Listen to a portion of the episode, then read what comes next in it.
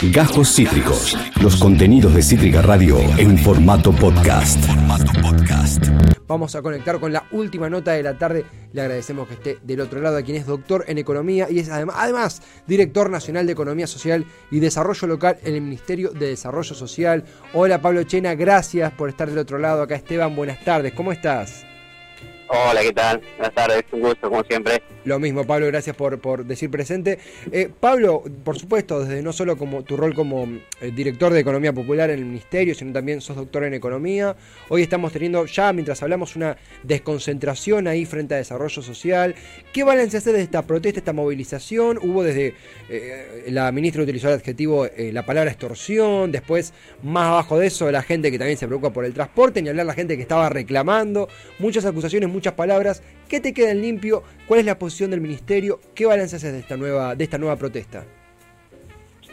No, bueno, el, o sea, el proceso que están que se está realizando sobre el programa Potencial Trabajo, hoy por hoy tiene que ver con una suerte de reempadronamiento que empezó el año pasado, que ha tenido varias etapas y que consiste en que aquellos que son titulares del programa se conecten a una página web, hagan un reconocimiento de identidad y contesten un par de preguntas respecto al trabajo que vienen realizando en la economía popular. Ese procedimiento ha tenido varias etapas. Primero se cumplimentó en los tiempos que estableció el Ministerio, casi en un 80%.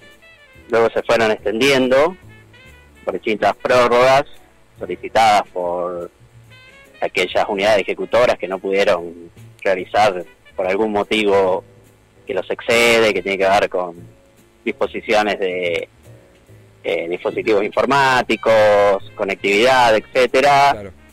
Lo fue demorando, bueno, se le dieron nuevos plazos.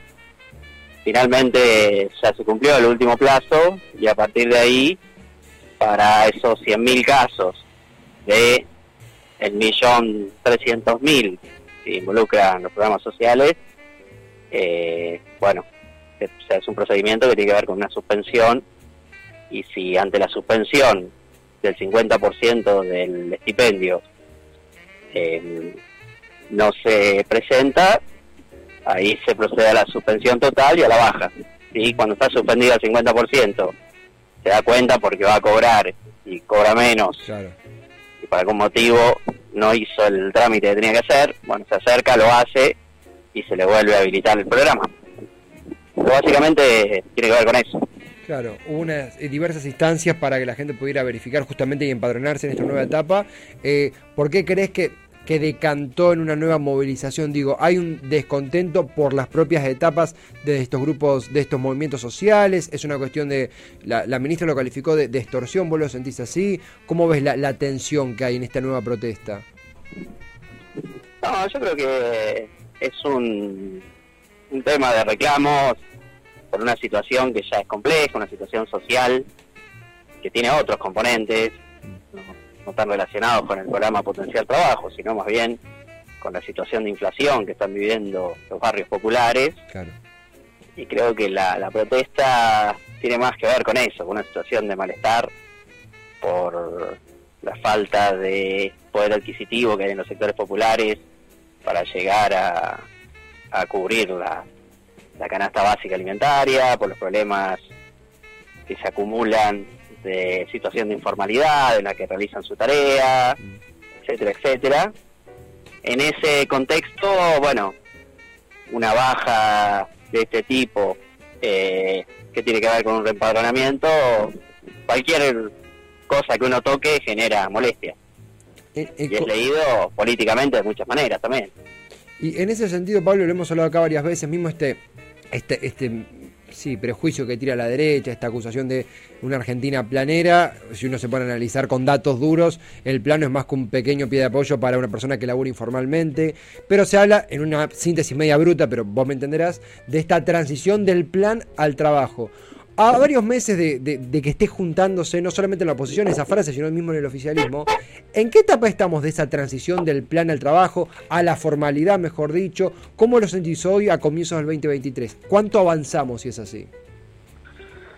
No, bueno, lo primero para aclarar en caso del potencial trabajo puntualmente es que no es un plan para desocupados. Claro.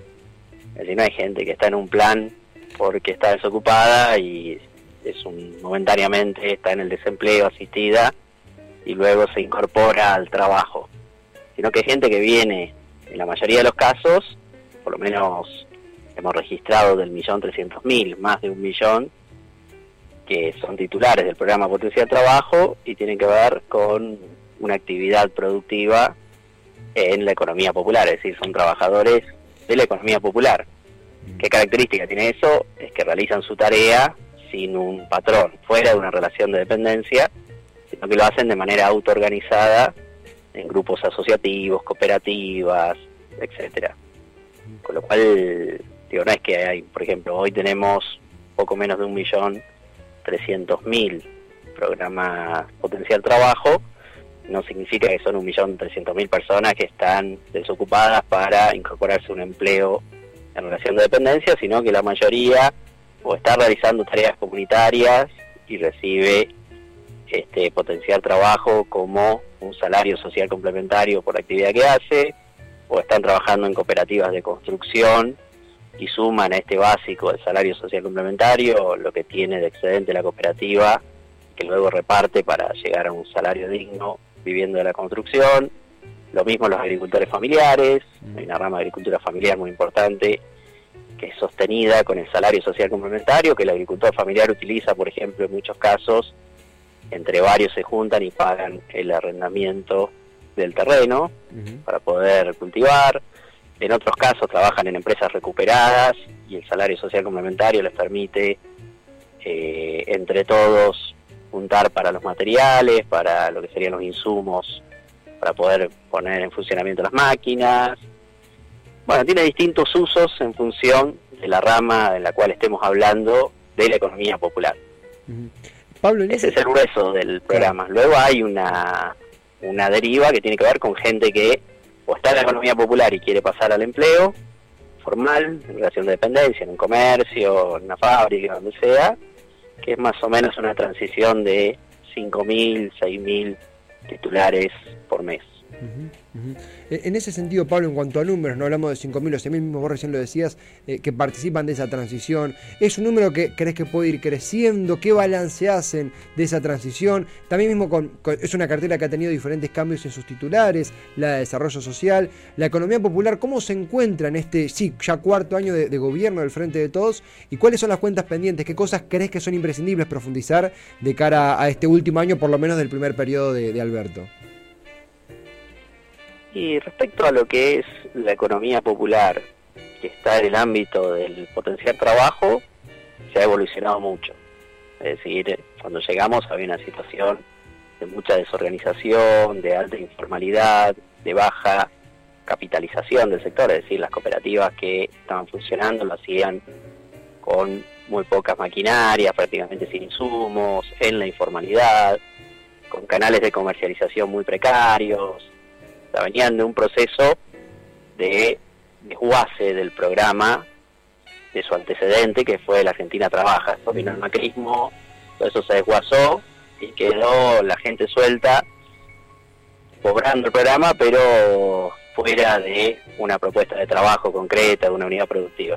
En estos tres años de gestión, lo que hemos logrado es reconstruir para el universo del programa una propuesta de trabajo, es decir, hemos consolidado unidades productivas, se han conformado eh, una gran cantidad de cooperativas, tanto en la Secretaría de Economía Social como en el INAES, se han establecido diferentes mecanismos para acelerar la constitución de cooperativas, eh, hemos tenido también un proceso fuerte de fortalecimiento productivo a las cooperativas, es decir, las cooperativas del programa todas han recibido también no solo el estipendio de dinero, sino también alguna maquinaria para poder mejorar su productividad o ayuda para comprar los insumos. Se están abriendo los canales para que puedan venderle al Estado, no solo al Ministerio de Desarrollo, sino al resto del Estado. Ese es el universo del programa, se ha evolucionado bastante. La, la materia pendiente, lo que nos queda, creo yo que es fundamental de aquí en más, es pensar no el programa, sino la economía popular en su conjunto, que excede por mucho el programa. El programa, estamos hablando de 1.300.000 personas, de las cuales un millón están en la economía popular, y la economía popular tiene como en su conjunto más o menos eh, 7, 8 millones de trabajadores y trabajadoras. Claro, que no tienen la respuesta del programa, están por fuera del programa y que también están, que continúan en la informalidad, sin derechos laborales, que no tienen acceso al crédito, que no logran un proceso de comercialización que les permita mejorar el valor de lo que venden. Bueno, nos falta ser masivos hacia el resto de la economía popular, tener instrumentos de formalización masiva, crédito masivo para la economía popular, nuevos canales de comercialización, etcétera.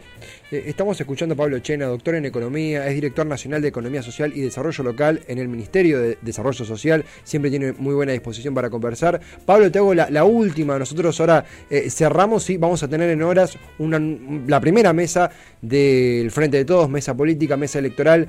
Es cierto que eh, estamos hablando de un tema mucho más humano del día a día y que nos afecta directamente, como es la economía popular, la informalidad, ni hablar. Pero te consulto para saber, porque a veces entre tanta vorágine electoral se pierde lo importante.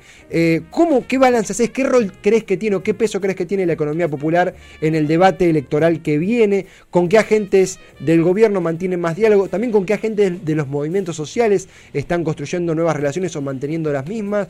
¿Cómo está eso? ¿Cómo ¿Qué nos puedes contar al respecto? Bueno, nosotros el sector está creciendo en visibilidad política. Luego, lo que hace a la materialidad es la segunda economía, por lo menos de ahí peleando con la primera más grande de la Argentina. Es decir, si nosotros tomamos el mapa laboral de la Argentina, tenemos 6 millones de trabajadores en el sector privado registrados, 3 millones y medio en el sector público registrados, luego tenemos monotributistas y otras categorías que son más o menos 2 millones, y estamos hablando de estos 8 millones en la economía popular. Eh, con lo cual, en dimensiones de cantidad de trabajadores y trabajadoras es muy importante. A la agenda política va llegando de a poco. Como te decía, si vemos el transitar de nuestra agenda política, ha sido significativa la ley de emergencia social, que se logró eh, dictaminar en allá principios de 2017, por unanimidad salió el dictamen de, de, las dos cámaras. Eso le dio una institucionalidad a la economía popular porque permitió crear este salario social complementario que llamamos potencial trabajo, que se establezca también un consejo de la economía popular que salió el decreto a fines del año pasado para conformarlo finalmente, no había sido conformado, y eh, la importancia del RENATEP, del Registro Nacional de Trabajadores y Trabajadoras de la Economía Popular, que hoy ya tiene 4 millones de inscritos. Eso es lo que hemos logrado institucionalizar. Tenemos que seguir avanzando en leyes que para mí son claves, que tienen que ver, yo diría, dos grandes leyes. Una de formalización, donde surjan instrumentos de formalización adecuados a la economía popular, que no son ni los del trabajador independiente, ni tampoco los de las empresas y por otro lado, que eso está en una ley del Congreso que no, ha podido avanzar, y por otro lado también una ley de desarrollo de la economía popular que contempla la necesidad de el compra estatal a la economía popular, el crédito no bancario. Es decir, el sector tiene una agenda muy clara para su desarrollo. Saliendo de esta discusión anterior, que era, bueno, si la economía popular debía existir o no, que es si la economía privada funciona bien, la va a absorber, eso es un poco la, teoría que se suele imponer, que es decir, bueno, no es bueno que crezca la economía popular, sino que lo importante es que crezca la economía privada y eso absorbe la economía popular. Eso ya se demostró que no sucede, se ha consolidado el sector como una tercera economía que tiene que ver con el mundo del trabajo sin el patrón. Bueno, la representación política de este nuevo escenario, de una Argentina más heterogénea, donde se reconozcan estos 8 millones de personas, se les reconozca el trabajo, se lo formalice, a partir de la formalización se les dé derechos laborales, se mejoren sus ingresos para que tengan una vida digna y podamos romper con ese 40% de pobreza que tiene la Argentina y que está focalizado, si uno los ve como trabajadores, una parte importante está en la economía popular, es decir, resolviendo los problemas de la economía popular, estamos resolviendo el problema de la pobreza en Argentina en una dimensión muy importante. Creo que todo eso tiene que ir a la agenda política de cara al año que viene en el frente de todos. Eh, después, obviamente, hay expresiones que lo ven más cercano a la mirada que tenemos nosotros, otros por ahí todavía creen que la solución va a venir por pasar los programas sociales y que la economía popular se fusione con la economía privada, que todos terminen siendo empleados en relación de dependencia, quienes apuestan más a un desarrollismo tradicional, que también es una mirada eh, a tener en cuenta. Para nosotros es una mirada optimista, si se quiere, demasiado optimista respecto a la realidad que tiene la Argentina y el mundo. ¿no? Volver a la sociedad del pleno empleo es un poco, yo diría que utópico, pero bueno, es una mirada aceptable dentro del frente de todos. Hay compañeros y compañeras que creen que la salida viene por ahí. Nosotros apostamos más fuerte a desarrollar la economía popular y esa agenda nos acerca más a algunos sectores o a otros, dependiendo cómo reciban esta propuesta nuestra. Pablo, siempre es interesante conversar, conectar. Gracias por, por en pleno día poder conectar un rato y charlar con nosotros. Será hasta la próxima. Agradecido y buen cierre de semana. Igualmente, muchas gracias por el llamado y seguimos en contacto cuando quieran. Que así sea, abrazo grande. Un abrazo. Gracias, por allá. A él, a Pablo Echena, hasta luego a él, a Pablo Echena, doctor en Economía y director nacional de Economía Social y Desarrollo Local en el Ministerio de Desarrollo Social. Mucha tela que cortar respecto a la movilización de hoy, la mesa electoral también de hoy, los planes sociales, ese perjuicio que constantemente se tira desde la, derecha y uno va a los datos y ves que el plan social es un pie de apoyo para una persona que labora informalmente en otro lado, esa Argentina planera que, con la cual se, se da la autosatisfacción la oposición y tiene mucho más que ver con una Argentina informal y no tenía en cuenta muchas veces por, por la política. Siempre un placer conversar con Pablo Chena. Acabas de escuchar Cajos Cítricos. Encontrá los contenidos de Cítrica Radio en formato podcast en Spotify, YouTube o en nuestra página web.